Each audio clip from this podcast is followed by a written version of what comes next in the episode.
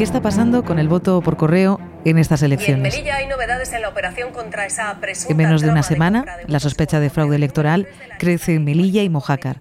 La investigación policial se ha cobrado ya varias detenciones que ponen de manifiesto las grietas del sistema en pleno siglo XXI. En las últimas horas, mientras continúa creciendo el número de detenidos y de consecuencias políticas, cobra fuerza esta pregunta que se instala en la lógica colectiva. ¿Desde cuándo lleva ocurriendo esto? Martínez, José María, los detenidos han sido trasladados a dependencias ¿Qué hay en juego? ¿A quién beneficia el fraude de votos? ¿Y a quién perjudica? y dos de ellos van en las listas del PSOE en esa localidad. La operación está bajo secreto de sumario. Estás escuchando En la Sabana, el podcast de El Español. Hoy, ser cartero en Melilla y las claves del fraude en el voto por correo. Un saludo de Puri Beltrán.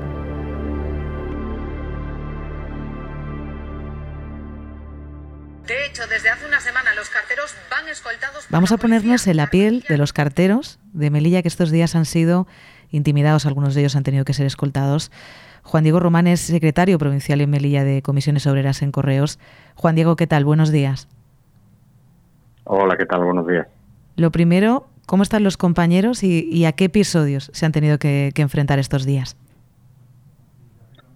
Pues los compañeros al principio pues estaban verdaderamente asustados y un poco perplejos, ¿no? Por, por la contundencia y la agresividad que emplearon en, en- en los primeros asaltos, ¿no? Que el, el primer asalto del, con, con, con violencia que, que, que se produce se produce el, el lunes eh, eh, por la, el día 8 por la tarde, aproximadamente sobre las 7 de la tarde, pues lo que se tienen que imaginar los que nos escuchan es que tú vas tranquilamente con tu motocicleta realizando tu, tu labor tan tranquilamente y de pronto eh, se te cruza en medio de la carretera impidiéndote el paso un vehículo, un vehículo todoterreno de grandes dimensiones, eh, frenas eh, y cuando te quieres dar cuenta tienes a alguien por la espalda agarrándote, se te cae la motocicleta al suelo,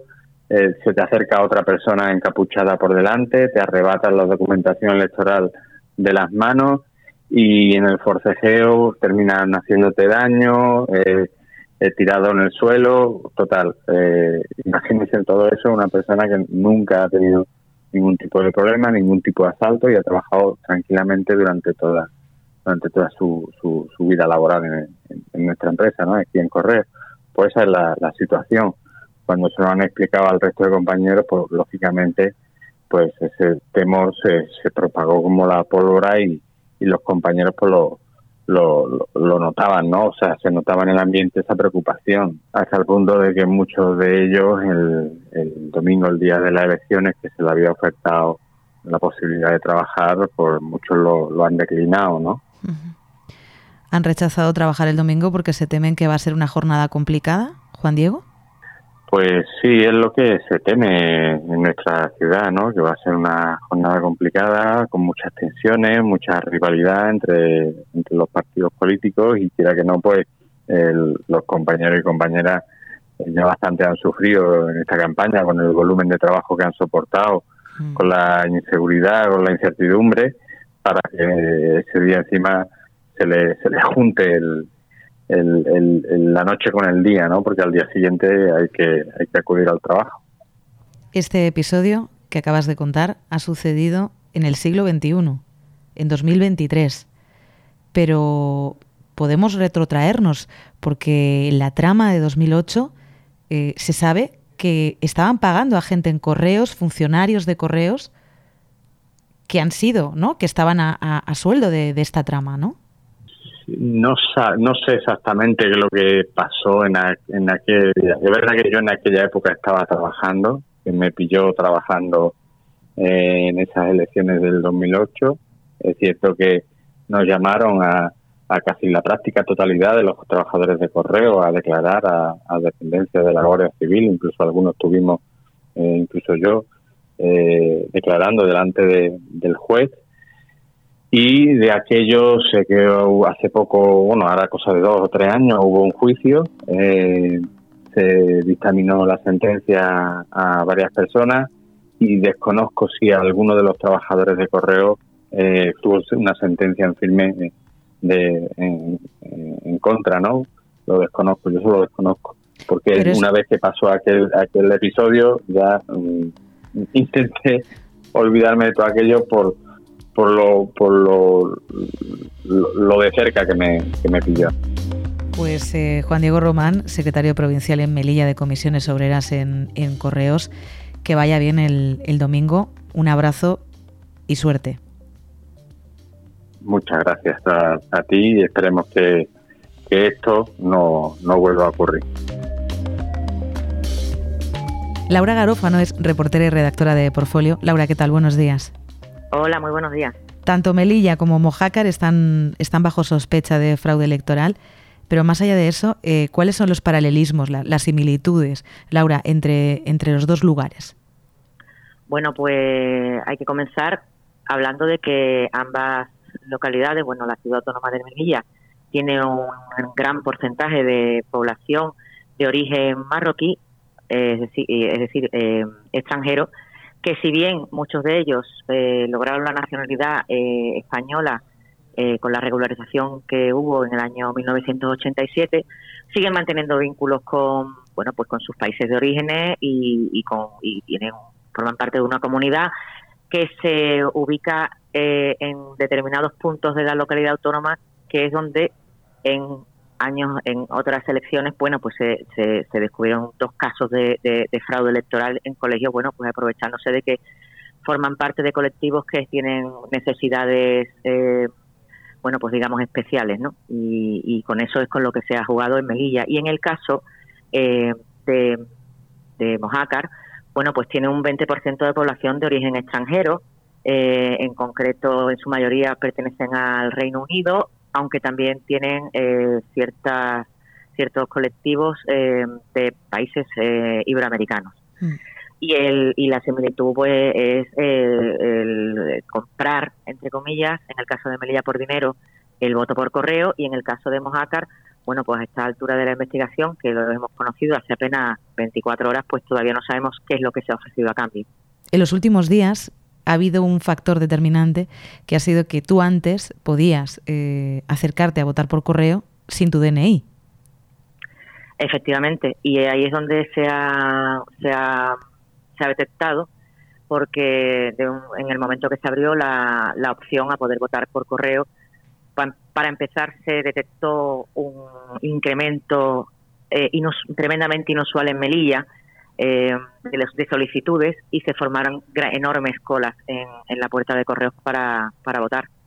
Eh, algo que, que, se, que se radicó en el momento en que, se, que la Junta Electoral exigió a la, en, correos a que se presentara el DNI a la hora de, depositar la, la, papeleta. Claro, Laura, uno se pregunta, eh, ¿cómo es posible que esto no sucediera antes? Es decir, que el DNI no fuera obligatorio desde un principio. Bueno, es una pregunta que en vista de lo que está ocurriendo yo creo que nos hacemos muchos, ¿no? Lo cierto es que en Melilla el fraude por el voto por correo no es, algo nuevo. Eh, en el año 89, bueno, pues hubo un fraude electoral eh, por el que hubo que repetir las elecciones en el año 90 y en el año 2008, pues hubo otro fraude por correo eh, en el que, el, a diferencia de ahora, que ahora, según las fuentes de la investigación, se ofrecía entre 50 y 200 euros por voto. En el año 2008 se hacía cambio de eh, un puesto de trabajo eh, en virtud a unas supuestas cartas con el membrete del INEM que enviaban a los domicilios de la gente que ellos consideraban que eran susceptibles de entrar en, esta rueda delictiva. Eh, y, eso se hizo, bueno, pues la gente que recibió esa carta, obviamente en unas circunstancias económicas un poco precarias, pues iban a las sedes del, de Coalición por Melilla y del Partido Socialista de Melilla, que en aquellas elecciones ocurrieron en coalición, y entregaban allí su, su sobre con su voto para, para, para esa candidatura, que era, como digo, eh, en coalición. Laura, ¿por qué es tan importante el voto por correo? Es decir, ¿puede dar un, un vuelco eh, el voto por correo en estas elecciones? Es decir, ¿qué hay en juego? Pues eh, en, estas elecciones, por lo menos en las municipales y en, las autonómicas, yo creo que el, voto por correo es muy determinante, sobre todo precisamente en aquellas poblaciones en las que tienen mucha población eh, extranjera o foránea. Por ejemplo, en Melilla, eh, la cantidad de votos eh, incautados de manera fraudulenta asciende a 11.000. Pero si extrapolamos esos 11.000 votos a la, a la representación que podría eh, obtener en la Asamblea de la Ciudad Autónoma de Melilla supondrían entre 8 y 9 concejales, o sea, 8 o 9 asientos parlamentarios que mm, definitivamente decantarían quién en los próximos cuatro años ostentaría la presidencia de la Ciudad Autónoma de Melilla con todas las consecuencias que, eso tiene. Eh, y en el caso de eh, Mojácar, pues prácticamente lo mismo, teniendo en cuenta de que tiene un votan alrededor de unas unos 4.000 vecinos, eh, de los cuales pues eh, eh, aproximadamente 783, el 20%, son foráneos. ¿Qué significa esto? Bueno, pues que según las investigaciones que, que, hemos sacado en, el español, pues parece ser que en uno de los domicilios se ha encontrado una saca con unos 200, 200 votos que puede parecer muy poco, pero teniendo en cuenta que es un censo de 4.000, pues un 5% puede decantar uno o dos concejales eh, en caso de que hubiera un empate técnico de manera eh, legal, que quedaría desempatado de manera ilegal.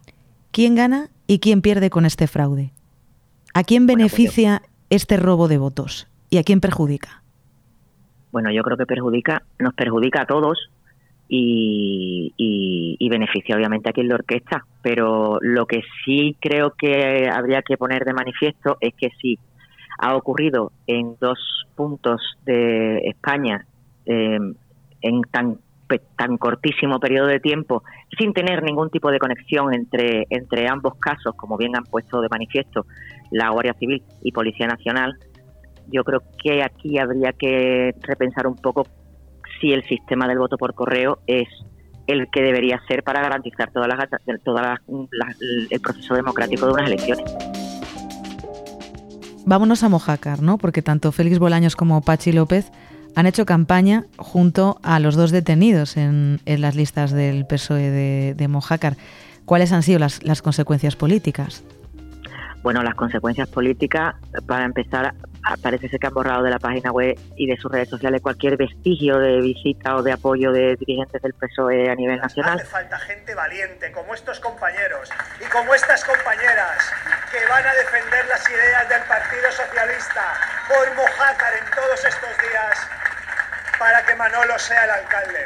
Por tanto, gracias eh, Y la segunda es que bueno que el Partido Socialista ya ha dicho que va a proceder a cesar a cualquier dirigente o a cualquier candidato o a cualquier afiliado que en el momento que se demuestre que efectivamente ha formado parte de esta trama.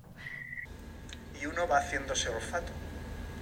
Y yo lo que he visto aquí es indudable tú vas a ser alcalde de Mojácar el próximo 28 de mayo. Eh, en principio hay dos eh, miembros de la lista, el número 2 y el número 5, pero eh, yo tengo informaciones de que no solo hay gente implicada de la lista, sino también afiliados al partido, dentro de que estarían dentro de esos siete detenidos. Ángel Recio es delegado del español en, en, Málaga, se ha desplazado hasta, hasta Melilla. Ángel, ¿qué tal? Buenos días. ¿Qué tal? Buenos días, ¿cómo estás? ¿Cuál es la sensación en, la clase política, en la sociedad eh, melillense, lo que está pasando? Bueno, ahora mismo tenemos dos sensaciones distintas, ¿no? Por lo que vemos aquí. Eh, por una parte, la clase política está ahora mismo en un caos absoluto. O sea, aquí ya la, compra de votos no es algo nuevo. O sea, aquí hablas con la gente y se iban comprando votos desde hace décadas, ¿no?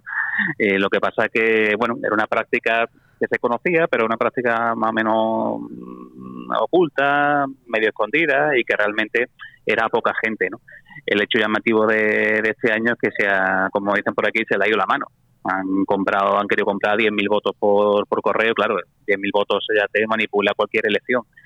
Eh, entonces, por lo que la, la clase política en sí, tenemos al, el gobierno, digamos, está formado por Eduardo de Castro, que eh, era de Ciudadanos y Ciudadanos lo expulsó y está como presidente independiente.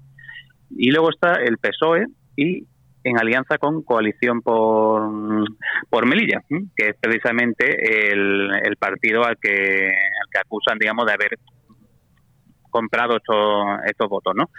eh, ahí, claro, ahí estamos, digamos, con varias circunstancias. Por una parte, el PSOE eh, dice que ellos no van a pactar con gente que compre votos, como lo normal, porque además es un delito, lógicamente. Eh, luego el, el partido local de aquí, de, de coalición por Melilla, ellos dicen bueno que ellos no han comprado nada y que es una persecución política y que bueno que dicen que es totalmente falso. Entre medias, ¿qué ocurre? Bueno, entre medias directamente está el PP. El PP ha gobernado aquí en Melilla los últimos 20 años y de hecho ganó también las últimas elecciones en 2019 y pero bueno al final hubo una alianza eso PSOE y el partido de, de Melilla y quedó fuera y entonces pues lógicamente ahora ellos están también intentando ahí sacar rédito político desde este de esta historia, que, claro, al final, después de 20 años gobernando, aquí también hay gente que dice que el PP también compró votos en otras épocas, incluso hacer unos vídeos y tal, ¿no? O sea, que aquí prácticamente el que esté libre de pecado que tire la, la primera piedra. Eh, en cualquier caso, por volver un poco al origen, la, la, sensación ahora mismo entre los partidos políticos es que nadie se fía de nadie. Eh, todos acusan unos a otros de, de corrupción y bueno, a ver, mm, dentro de eso, lo que sí se hace es un llamamiento a la ciudadanía a que vote el, el día 28, que vote el domingo, y sobre todo con vista a que no haya altercado, ¿no? Ángel Recio, delegado de, del Español en, en, Málaga, que se ha desplazado hasta, hasta Melilla. Gracias por las claves, Ángel. Nada, muchas gracias a ti, un placer. Has escuchado En la Sabana, el podcast de El Español. Si te ha gustado este podcast, compártelo y síguenos en nuestras redes sociales. Un saludo de Puri Beltrán. Hello, it is Ryan, and we could all use an extra bright spot in our day, couldn't we? Just to make up for things like sitting in traffic, doing the dishes, counting your steps, you know, all the mundane stuff. That is why I'm such a big fan of Chumba Casino. Chumba Casino has all your favorite social casino style games that you can play for free anytime, anywhere with daily bonuses. That should brighten your day a little. Actually, a lot. So sign up now at chumbacasino.com. That's chumbacasino.com. No purchase necessary. Group. Void were prohibited by law. See terms and conditions. 18 plus.